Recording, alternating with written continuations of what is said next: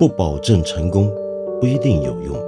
知识只是点亮世界的灵光。我是梁文道。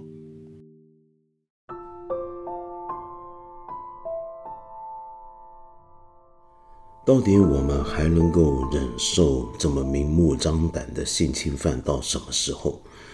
我们还能够忍受这么恶质的酒局文化到什么时候呢？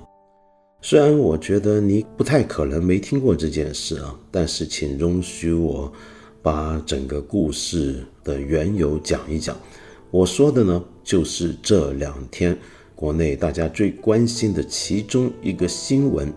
就是有这么一位阿里巴巴的一个员工。那么他在豆瓣首先公开爆料，那么其实那时候他已经在阿里公司内部做出了抗议行跟申诉的行动。这个女孩子呢，她就说到，在七月二十四号到七月二十六号之间，她的上司是阿里底下桃仙某个区的商家运营组长，那么要求她呢出差去济南。那么，尽管当时是台风期间，那么他拒绝了，但是他的上司的强力要求下，他实在不能拒绝太多，最后终于还是要去。然后七月二十七号的时候，他在济南一间饭店里面跟客户见面吃饭的时候，他的上司呢就跟那些客户讲了这么一句话：“看看我对你们多好，给你们送了一个美女来。”然后呢，跟着呢就要复印当地的文化潮流，就要求这位女下属呢跟商户们喝酒，然后就说她酒量好，没问题的，跟她喝。但是呢，这个女孩子已经说她其实并不好，但是没有办法，还是被强灌。喝着喝着喝多了之后呢，就其中根据这个女孩子自己的讲法，就其中一个商家呢就开始来搂抱她、摸她、亲她。然后呢，又借口说她因为酒喝多了，喝醉了，所以呢就呕吐，弄脏了衣服，就把他带到一个无人的房间，说要帮他清理。而当时这个女孩子已经意识非常不清楚，就被带到一个房间，然后在那个房间里面，那个商家就猥亵她，整个晚上她就处于一个不省人事的状态。七月二十八号早上醒来的时候，才发现自己的内裤不见了。睡觉的时候发现内裤不见了，床边的床头柜上有一个已经开封的避孕套。接着呢，他就在回想自己到底那天晚上发生了什么事情，只觉得一切模糊，有一些不太清楚的记忆。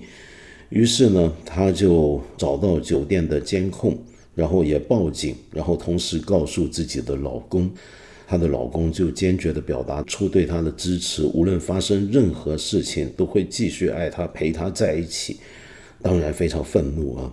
然后呢，她报了警，警察来陪她看这个酒店的呃监控记录，发现她这位上司当天晚上曾经四次进入她的卧室，虽然他们是住在不同的酒店。而他的上司呢，不知道怎么回事，可以在酒店前台呢办了他的房卡来进入他的房间。那么先后四次，这也已经很不合规矩啊。因为全国的酒店，以我所知，目前都不太可能让非住客以外的人来办理某个住客的房间的房卡，这样子自由出入。那么当然，事情到这里，我们已经很明显的看到。这就是一个强奸案，这是一个性侵犯。跟着这位女孩子报警之后，警察已经把她的上司拘留了二十四个小时审问。然后这个上司就说，当晚是发生了一些事情，但是这不是性侵犯，因为这个女孩子是自愿的。接下去呢，她继续回到公司继续上班，继续活跃。那这个女孩子呢，就向公司出揭发，那么向上级申诉。那么要求公司处理开除猥亵他的这个侵犯他的上司，然后要求公司调查这件事情。那么但是公司内部呢就百般的拖延，然后后来呢他跟领导层层的上报，那这领导呢其中一个领导竟然跟他说，我就知道这么经常出差呢，迟早要出问题。然后还说呢，我现在已经有意识的是只招男生了，只在这个岗位上只招男生，并且还问他，你觉得不喝酒的话，北方客这些客户可以谈得下来吗？然后后来呢，又说呢，呃，他们现在还没打算开除的他的那个上司，主要是要考虑到他的名声，考虑到谁的名声？不是那个上司的名声，而是这名被侵犯的女孩子，是考虑她的名声，然后说我们不开除你上司，这个事情暂时我们会全力调查，而就一直在拖延。那么到了后来呢，有更高层的人见面的时候，就劝他：第一，不要激动；那第二呢，也跟他说开除不了他那个上司。那么然后这个女孩子就非常愤怒，就开始在公司的同事的大群里面说这件事。结果不止她的言论被删除掉，而且她被踢出群了。终于到了八月七号啊，他忍无可忍，带着一个喇叭到了阿里的食堂里面，举起横幅。公开的讲这件事情，然后抗议，结果当场呢，他的几个上司也在，就盯着整件事件发生，然后保十几个保安大汉来了，要把他拉出去，然后呢，跟着还报警处理，然后说他呢这种维权是不理性的。好，那么这件事情就在这一天八月七号就开始在网上流传，然后全国都炸了开来了。接下来呢，我们很快就看到阿里呢就有各种各样的内部的员工出来说话。那么有的员工就非常的愤怒，觉得他们公司怎么能够出这样的事情，怎么能够这样子处理，然后都觉得非常的羞耻。有一些呢是阿里的供应商，有一些呢是阿里合作伙伴，有一些甚至是阿里有份投资的一些的公司，也都有很多意见。那么但是同时呢。也有一些阿里的员工出来就表达，就说这个公司其实还是很好的，这只是个别的害群之马。然后有人说呢，希望这个公司这么好的一个名誉跟文化不要就此毁于一旦。那么再来，我们还看到个公关文字，有些公关文字就说到，呃，说自己是九年的员工，那么这个也不清楚是不是公关啊，反正呢就是，呃，他们一个内部的员工，那么大家觉得像公关的文字。就说到呢，这个阿里其实挺好。说这个外头的人不了解的话，就不要多说话。这个坦白一句话，那就是关你屁事。然后就说呢，要保护这个女生，不要再度伤害她，请不要公开他的名字等等等等。那么结果这样子呢，就反而让阿里的这个陷入了一个更大的公关危机了。这样子，全中国最举足轻重的一家大企业。一家 IT 全球 IT 领域里面的龙头企业之一，然后这么多年来也有许许多多的争论啊，到了现在这一个地步，阿里会怎么办呢？于是我们看到有一个叫做六千个阿里人的联合倡议出现了。那么这应该后来的我们大家现在了解到的情况。这应该就是阿里内部的阿里巴巴内部的员工组成，然后后来他们的公关部门看到，就在主动介入协助散发。那么，所以有人说这纯粹是个公关作秀，我觉得倒不完全是，只是公关部门后面的介入。而公关部门的介入，在我看来也是理所当然的，因为从一个公司来讲，这件事情简直是太严重了，这个公关是不能不做一点事。而你公司员工里面有人主动出来提出要针对公司的性骚扰、性侵犯问题，不只是要调查这件事情，而且要彻底改变整个公司的文化跟相关的人事制度。比如说，要倡导 HR 不为上，更要向人看，HR 是员工的朋友、知心人，而不是管理者的工具等等等等。那么这些都讲得非常对，但是啊，也同时呢，也有一些合伙人说过。说这个林子大了，什么鸟都有。然后也有合伙人就说呢，对这件事情呢和处理过程中是否存在问题做 review。可是这整件事情啊，就继续发展，你就发现他虽然已经有一些公关动作，但还是有些高层出来说话，你还是会觉得怪怪的。那么终于，呃，再来我们看到这个传闻中的这个施害人，这个凶手，原来。还去了字节跳动面试，而字节跳动发现了，也证实了是有这么一件事情，已经立即终止了他的面试，而且说，假如这个事情最后立案调查发现结果果然是真的话，他们永远不会录用这个人。终于到了八月九号，也就是前天的时候呢，阿里巴巴的 CEO 张勇就出来说，这个案件里面有两个高层现在辞职，然后有一个首席人力资源官要记过。再来呢，就有很多的记者跟进。首先，当然要调查的就是当地的警方怎么看这件事情。可是目前的警方呢，仍然没有一个正面的回应，应该还是在调查当中。然后也有记者去追问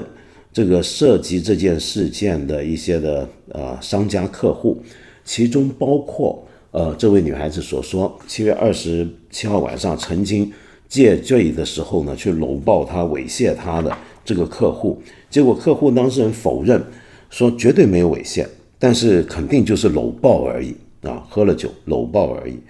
那么整件事大概的经过发展到目前为止啊，就我今天做节目的时候看到的情况就是这样。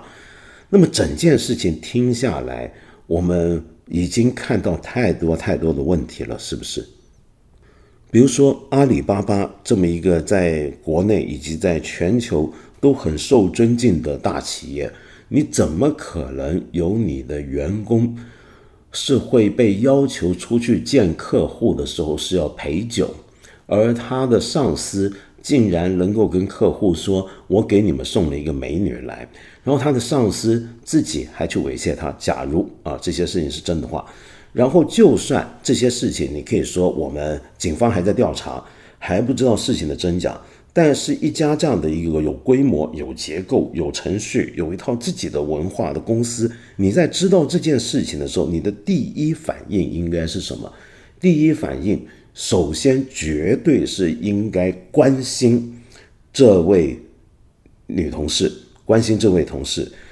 要站在同情她的角度出发。要看看她有什么需要，看看她有什么问题，怎么样来保护她，怎么样能够尽快的去把他的这个诉求搞清楚，这是第一重要的事情。但是我们在这件事情发生的这一段时间里面，看到阿里巴巴在至少在早期处理这件事情的时候，是一直采取拖延。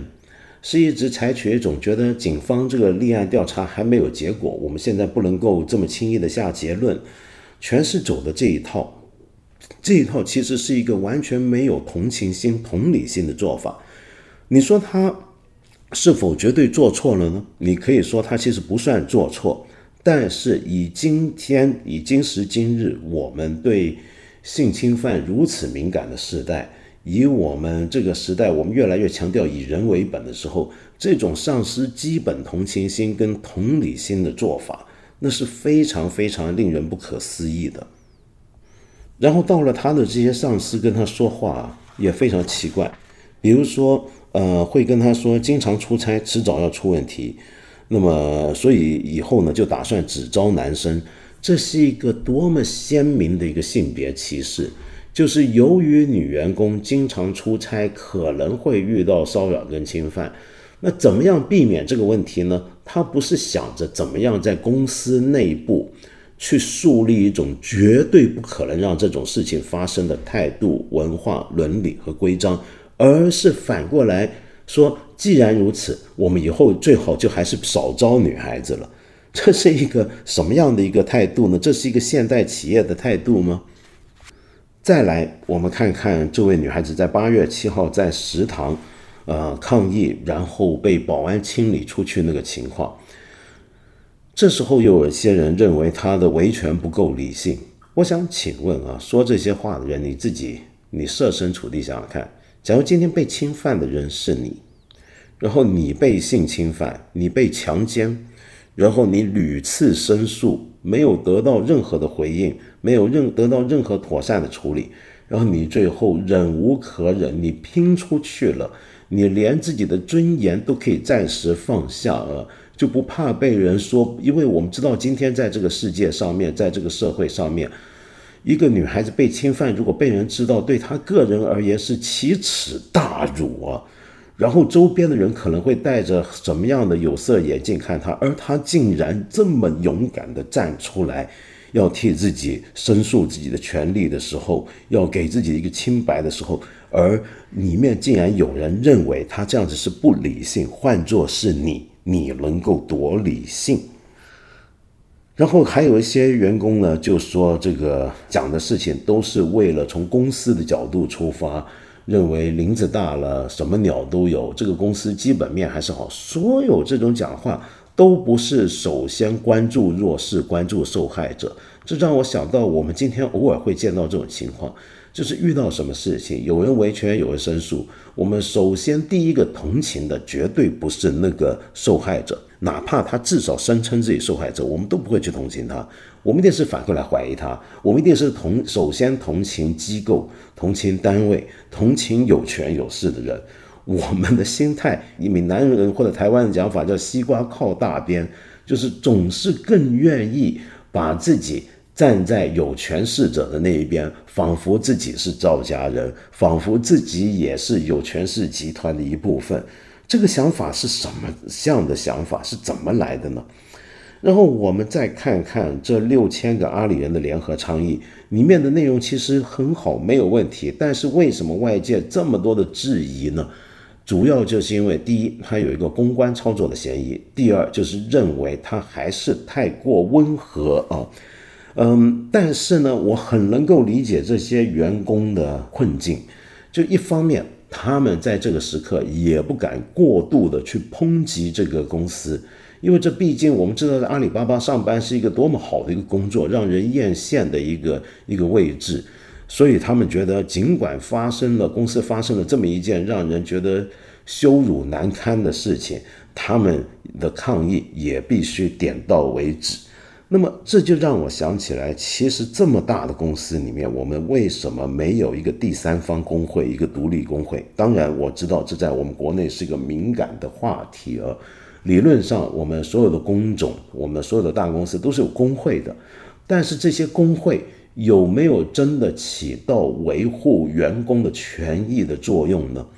如果让我们想象这个工会，它真的是平常是站在员工的角度考虑管员工的权益，那为什么这个女孩子，我看她的整个申诉的过程，她的自白里面，我很惊讶的发现，她从来没有提到过工会的存在。她从来没有提到过她遇到这些问题去找工会，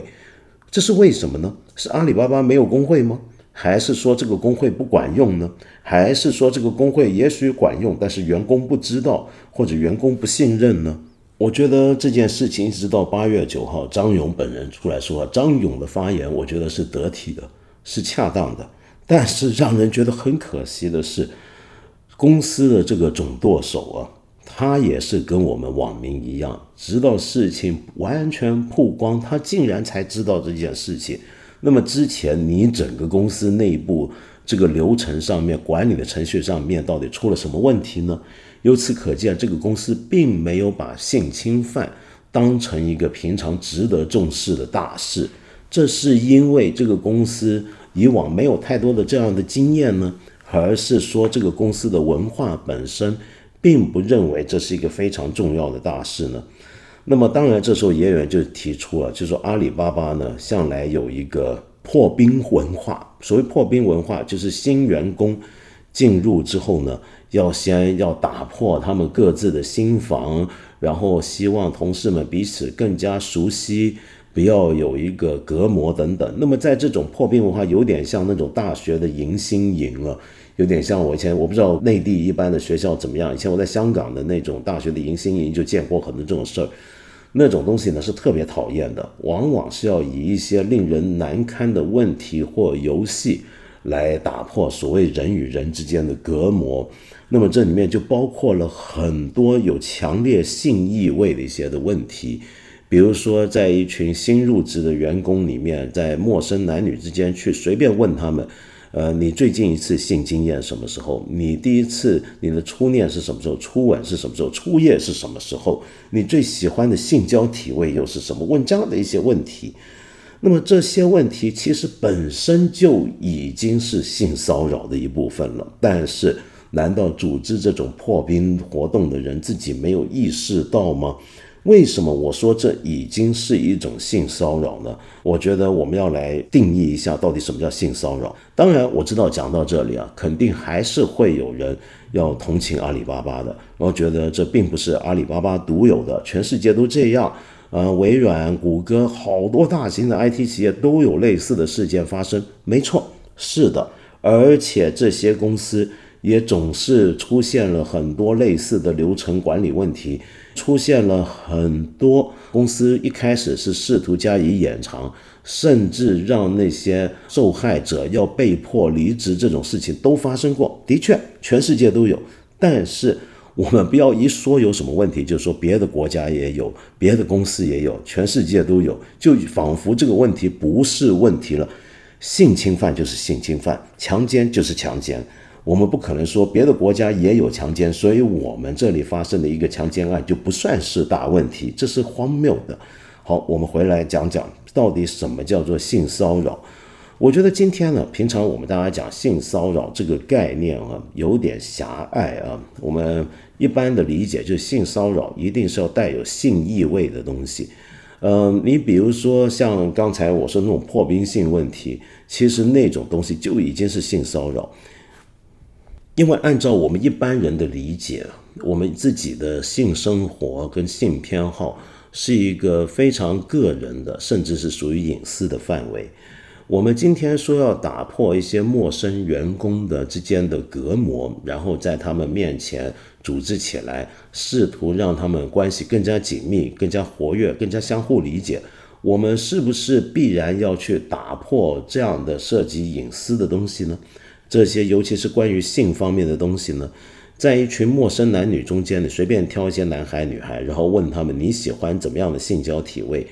那这难道不是一种性骚扰吗？因为这为什么这是一种性骚扰呢？因为这已经牵涉到一个个对个人隐私而言很重要的性事方面的一些的偏好的问题。你提出这些问题本身，已经在冒犯了。一个人的尊严，因为一个人的尊严跟他个人非常看重的隐私是分不开的。假如说我们打破彼此的隔膜，想让彼此更加熟悉，它的代价就必然是我要个人放下一些尊严的话，那么这样的一种文化，我要说已经是很恶质的一种文化了，已经是一种恶质文化。这种恶质文化跟我等一下要讲的这种酒桌文化就有关系，我回头再讲。我们讲回性骚扰，我们总以为性骚扰一定是要带有这种性意味的骚扰才叫性骚扰，但真的是这样子吗？不一定的。比如说耶鲁大学啊，美国耶鲁大学的一个法学教授 Vicky Shoes，他有一个对于性骚扰的讲法，我个人非常赞成。他说性骚扰其实还有很多种无性的形式，包括什么呢？包括只因为你的性向或性别而直接对人施以敌意行为、人身攻击、略施小惠、嘲讽、社会孤立、排挤、边缘化、拒绝通知消息和工作破坏。请注意，在这样的定义以下，性骚扰指的不一定是要在你面前去对你动手动脚，不一定是要对你讲一些黄段子，对你做一些。呃，具有性意味的东西，它可以是什么呢？它还包括把你的性别或者你的性取向拿出来，当成一个管道、一个由头来对你呃有产生一些敌意的行为、人身攻击，或者是嘲讽，或者是排挤。那为什么这个也叫性骚扰呢？这就叫做真正广义的性骚扰，与性相关，与性别跟性倾向相关。比如说，我举个很简单的例子啊，就说这位女孩子所讲，在七月二十七号在那一顿晚饭里面，她的上司对客户说：“看我对你们多好，给你们送了一个美女来。”这句话就已经是性骚扰了。这句话本身。没有任何的黄段子，平常我们所理解那种黄段子的概念，他也没有动手动脚，他只是一个言语。但为什么他已经是个性骚扰呢？因为这句话里面它包含的意思就是：第一，我这位同事他不是一般的同事；在此时此刻，在今天晚上，我们客户跟我们坐下来联谊谈事情的这个晚上，它的主要功能就是她是一个美女。这是一个针对这个女孩子的性别以及她所具有的单一功能来出发。性骚扰出现在你面前的时候是什么意思呢？那就是要表达出你的主要功能是什么。你这个人别的都不见了，你这个人也许你很有能力，你很有经验，你很有想法，你有一个概念，你有什么的都没不在了。此时此刻，你这个人存在于现场的唯一功能就是你是个美女。然后这个美女这个身份就是用来满足这些客户们潜在的某种的生理需要。这个生理需要不是说他们马上上来要强奸你，或性骚扰你，或怎么样，或者要侵犯你，而是他就算你这个美女本身坐在他旁边，他已经感觉到一种喜悦。那么这就叫这句话的意思就是这样，看我对你们多好。然后这个美女就是我们公司。我们阿里巴巴底下这个工作单位，我们来跟客户见面的时候，我们来给你送了一个美女，然后我们这叫做对客户好。其实这让我想起来，我一直对一个呃说法很不习惯或者很不喜欢的，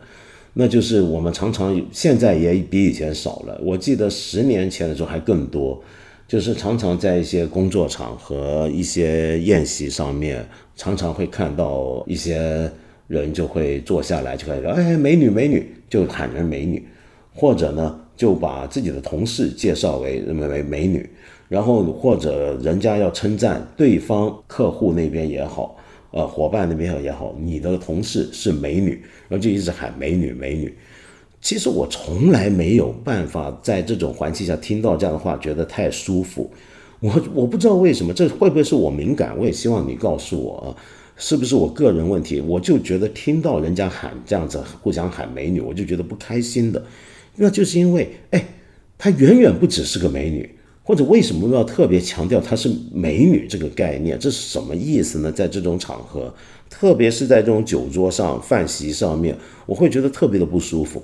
当然，为什么我对这个说法，我自己对这件事情的不高兴，或者甚至是厌恶啊，严重一点讲的话。我会觉得又有点保留呢，那是因为我又回想起来，哎，我平常在比如说在香港菜市场买菜啊，或什么，大家在买菜的时候，买鱼买肉逛菜市的时候，大家也很喜欢这么叫，比如说卖菜的阿姨会喊“靓仔靓女”，就帅哥呃美女，然后呢，大家也会回叫那些阿姨甚至大妈“靓女”，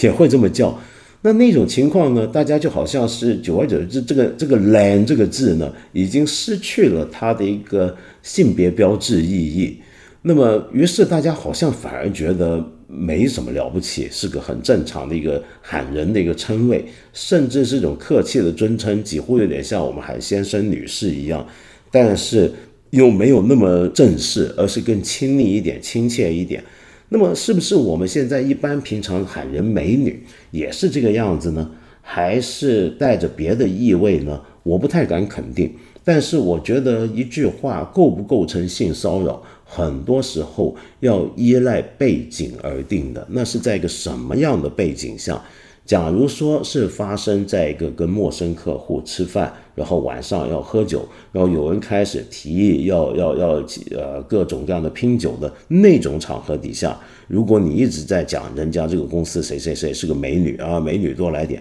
在这种情况下，我觉得他可能就已经是一种性骚扰了。好，那么说回。根据刚才这样的定义的话，其实我们最常见的、最普遍的性骚扰的形式是什么呢？其实是性别骚扰，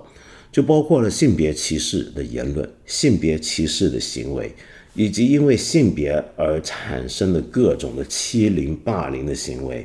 它通常涉及到对女性的侮辱、贬低或轻蔑，比如说一种特殊的性称谓，像我刚才讲的美女。这种呃，刚才我说的 Vicky Shoes，他讲的性称谓就是那个 sexual epithets，那这个就是比如说喊人美女啊这样子，或者把女性排除于机会之外，一个工作机会、就业机会、就学机会之外，或者某种试图要冒犯女性的态度，对女性有敌意的态度，让他们觉得自己是次等的公民。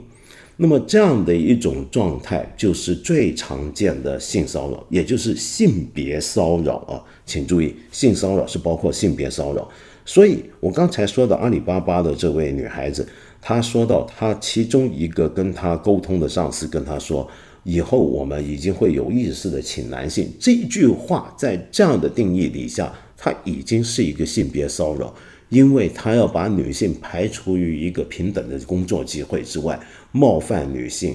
这是一种已经是一种敌意了。另外，我还想指出啊，就是很多时候我们谈到性骚扰或者性别骚扰的时候，我们常规意义下不包括刚才我所讲的性别骚扰的话，我们一般人所以为的那种性骚扰，总是以为跟性的欲望相关。我们觉得性骚扰主要是围绕着性的欲望的一种的形式，一种的暴力，一种的侵犯。但是我想说，其实并非如此。它当然跟性欲相关，但是性骚扰它其实主要是一种权利问题，它跟权力的关系，在我看来是更加密切的。而这个权利当然牵涉到的是性别之间不平等的权利，但同时。它还牵涉到其他的权利上的不平等的形式，比如说，我们看今天我们讲的这个案子啊，这个案子里面这位女孩子她是进入阿里巴巴还没多久，也就是说她是个年轻的员工。在一般情况下，年轻的员工或者一个刚刚加入一个行业的新人，他会比更加年长有经验的员工更加容易受到性骚扰，这是为什么呢？这是因为他，所以因为年轻点，所以他的身体好一点，皮肤漂亮点，呃，人长得美一点嘛？其实不是，这只是因为他在整个工作金字塔的底端，他正在开始往上爬，在这个情况下，他的权力相对于他的主管，相对于他的上司，或者相对于他更 senior 的同事来讲，他是更小的。因此你会发现，为什么性骚扰往往都是往年轻的职场性骚扰啊，针对这些新进的员工，这就是权力问题啊。这就为你的权利还少，所以你又是个女性的话，你又是刚入职，所以你尤其容易被欺负，这就是一种权利。而在这种情况下的骚扰，其实是要在提醒你，你要搞清楚你是谁，你的权利位置在哪里。我骚扰你，其实是表明我要在爬在你的上头，不只是我要拿你来发泄我的性欲，而且是无论那个性欲是怎么样的一种发泄形式，哪怕是口头上的、言语上的，但是更加重要就是我还要提醒你，我们两者之间的权利分别，同时我又要利用这种权利分别来攫取我刚才说那种性欲满足感，那种满足感。之所以能够在性骚扰的形式中获得，那就是因为这里面首先有个权力不平衡的问题，所以新人是尤其容易受到性骚扰。但是你也不要以为一个女孩子如果她有一天升到比较高级的地步之后就不会经历性骚扰，不是的，因为女性的主管也会受到很多的性骚扰，那是因为。在一个大男人沙文主义的异性恋男人沙文主义主导的职场文化当中啊，如果一个女性在职场里面开始拥有权利，开始往上升级的话，她的同僚，特别是男性同僚，就会开始觉得不舒适，感到不高兴，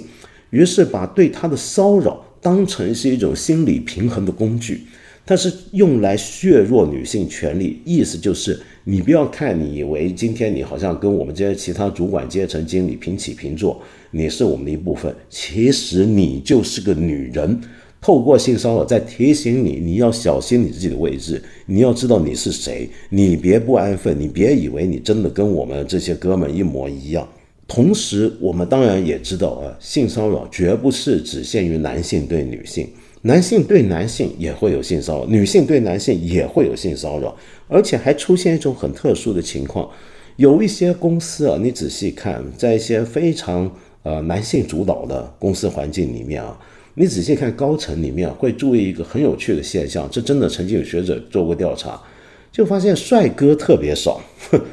这是为什么呢？有一些学者是这么认为啊。这是因为在一个男性主导的公司的环境里面，一些男性主管，中年男性主管，他会把那些长得很帅的、很有魅力的年轻男孩子当成潜在的性竞争者，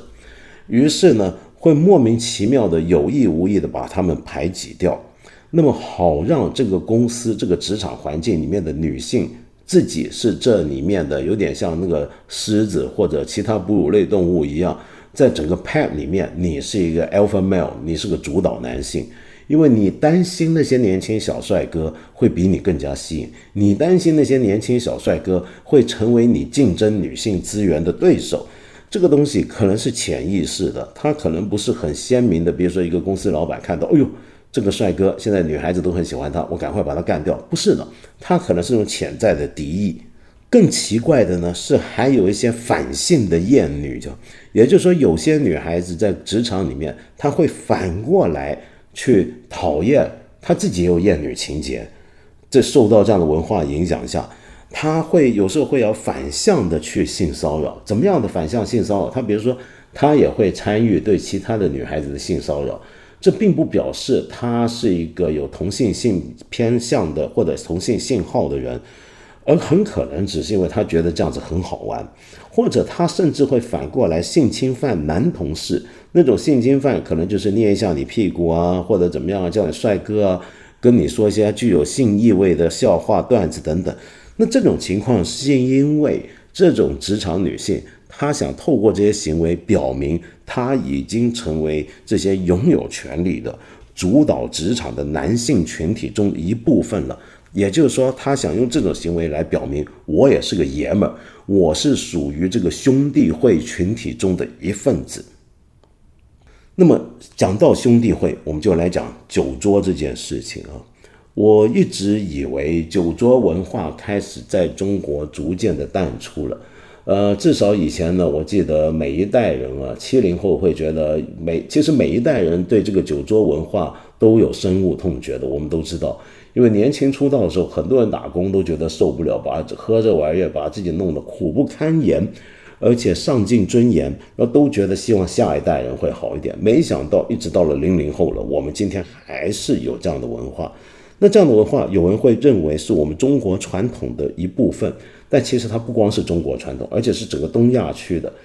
你比如说，听到聂辉华老师啊，最近在他的《契约经济学三十五讲》里面有一个番外，就提到这一点，其实是整个东亚文化圈，日本、韩国、朝鲜都很流行这样的一种酒局文化。它最大的特点就是让我们的自制力跟判断力下降。那么自制力、判断力下降呢，那我们接下来就可能会干出很多事情。所以，任何一个女孩子，你在加入一个公司的时候，你一定要小心判断这个公司会不会可能是个有毒的公司文化。假如这个公司它惯常性的跟谈事情、做做生意、做买卖是要有这种酒局的话，那你就要小心点。然后在这种酒局里面呢，往往牵涉到一个权力跟面子的问题。比如说，我们可以看到，就像聂老师所讲的。通常呢，就是年轻的人就要比年长的喝的更多，他要来敬酒；年长的可以喝少一点，年轻的就要拼命的喝。这就是刚才我说的一个权力问题。权力位置比较低的人，你就要向位高权重的人来猛灌自己，来表达自己对他的忠诚或者对他的敬意。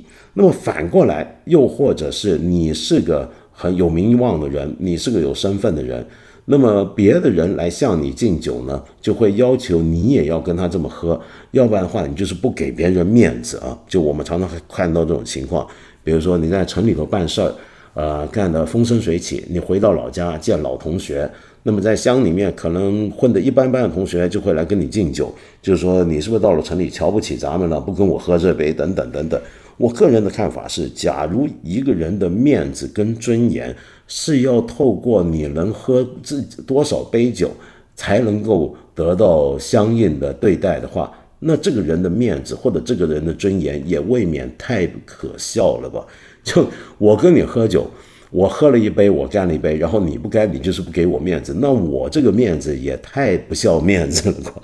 这是个多么可怜的一种面子。那么再来呢？我觉得酒局文化还是一种刚才我说的兄弟会的一种某种的变形，或者甚至是可以说是原型。什么意思呢？你想想看啊，以男性为主导的这种酒局文化，它最终指向的结局，往往就是一群人喝得烂醉。这一群人其实是在比拼勇气啊，因为我们知道喝酒、喝醉那个临界点，每个人都不一样，每个人酒量都不同。他们仿佛把这个比拼酒量当成是一种来衡量彼此位置高下的一种比试，有点像我们看动物啊，一些哺乳类群居的动物，成群生活的哺乳类动物。那些年轻的那些雄性往往会玩弄、玩耍、打闹，后来会认真的在打架。那那种打架其实就是在试图摸索我们谁的地位比较高，谁的地位比较低的一个办法。其实一群男人在那拼酒，基本上就是一群猎狗或者土狗、豺狼在互相咬来咬去，是差不多这个概念。然后呢？这个时候，如果有新人想要加入啊，比如说一个离群的一个雄性要加入的话，也只能够经过这样的仪式才能加入，就有点像我们看呃美国那种大学，尤其那种名校里面的兄弟会，他们里面玩的游戏，就像刚才我讲的阿里的破冰文化，而且要过分十倍，基本上干的就是这件事儿。另外呢，还有就是大家透过这种喝酒，一起把自己喝醉之后，大家相信这样子才能袒露真我。就我们人失去自制力、失去判断力之后，表现出来那个状态，我们总认为是最真实的。只有我们大伙喝了这么一圈之后，我们才能够叫做相互坦诚，才能交心。那这个也显示出我们这个里面背后的假设是多么的可怜了。就这个，我们平常都是戴着假面具，我们平常呢都是没有办法坦诚，我们平常呢都是基本上设定人跟人之间是不可能互信的。不可能好好坐下来就事论事、有契约精神的谈事情、谈合作的。我们必然要把自己弄到一个理性尽上的地步之后，我们才算是能够真正谈好事情，才能够彼此信任。像这样的一整套东西啊，所以我形容它为一种很兄弟会的、很雄性的一种文化概念。那么说回来啊，呃，身为女性啊。你怎么样去保护自己？就是比如说，我们就拿酒局酒桌这件事情，我觉得首先就，假如你真的意识到你要加入一间公司有这种文化化，我觉得你最好还是别进这间公司。假如你就业比较不方便，你还是必须加入，你就要想办法回避。你一定要坚决地表现出你的态度。然后，身为男性也是一样，你要坚决地站住自己的立场。如果我们每一个人都继续顺从这种不公平的，有问题的东西，我们愿意主动去配合的话，它就只会继续延伸下去。这种恶性的东西只会透过我们身体继续延伸下去。而身为一个男性，坦白讲，如果你被人邀请去什么酒局、去什么东西的话，你人家要开始拼酒了，要开始来这套的时候，你可以很正色的告诉别人说：“我不行，我不愿意，我酒量不好。”那假如人家要强迫你，或者说不这么做，你就没办法把这事儿谈下去，或者这个事就没办法干成的话，你必须很专业的态度来应对，那就是别了，算了，我宁愿不做了这件事情。那当然，这要考验你个人的修为跟你的定力，还有你的本钱，我知道是不容易的。我自己一个小小的经验，我年轻的时候啊，也遇过很多这种事情。那年轻的时候自己可能也爱喝酒，跟别人一瓶一群人喝。那以前甚至还遇过呢，就是有一些人呢，比如说遇过两三次，对方呢是打算这个喝完酒跟着要去唱卡拉 OK，要去叫小姐这一类的。但是每次到那种时候呢，我通常呢就会这么讲，我就会跟对方说：“哎呀，很抱歉，什么什么先生，我哈是身体不太好，有心无力。”然后那是我年轻的时候就这么讲，结果呢，对方说：“哎呦，哎呀，梁先生。”哎呀，这么年轻就这样不行啊，得当心点啊，补一补啊。然后有的第二天还会叫秘书送些高丽参什么过来。然后这个梁文道很年轻就亏了的这个讲法呢，就这个名声就不胫而走了。但是好在我运气还不错，三十多岁之后，基本上就没有人敢再跟我说要怎么拼酒喝酒，除非我们是一群很熟的朋友，自己喝酒开心。没有人敢跟我来这套，说你必必须喝了怎么样，然后否则否则如何如何。那么更加没有人敢在我面前借酒去骚扰什么女孩子之类的事情。这个东西，我觉得是跟你自身表现出来的那个状态是有关系的。我们人是可以透过改变自己，让自己达到某个状态，使得这种事情根本不要有机会发生在自己身上。为什么我们不应该让这样的事情发生在身上呢？假如它是一个纯粹的拼酒文化，首先我讲我个人的看法，可能你不一定认同啊。我的看法是，我不认为这是个健康的文化。第二，如果这种酒桌上面还牵涉到女性，还牵涉到有可能往性侵犯女性的方向走的话，我们任何人和在这个情况里面，我们不出声，我们不干预，我们顺从的去参与，那就像罗翔老师讲的，我们都是共犯。唉说到这，我今天也不想在这里再暂时就先不回应一些朋友留言。我们上一集讲完余英时先生去世之后。那么有许多朋友就相关的一些议题问题提出了一些意见、一些批评，然后也有一些提问或者一些其他的事情，我们希望能够等到我们下一集有机会，我再看看怎么样，可能一次来回应各位好不好？那么今天在这里呢，我就直接的向大家介绍一首音乐。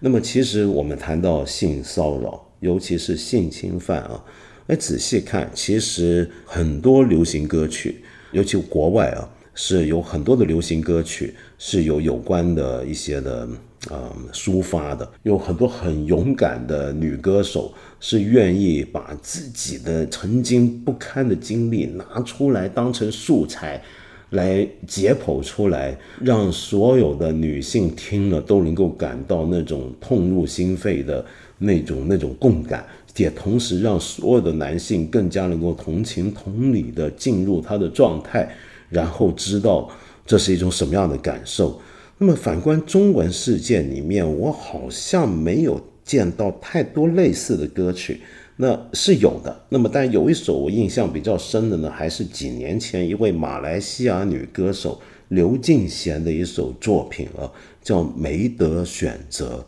我今天用这首歌来结束我们的节目。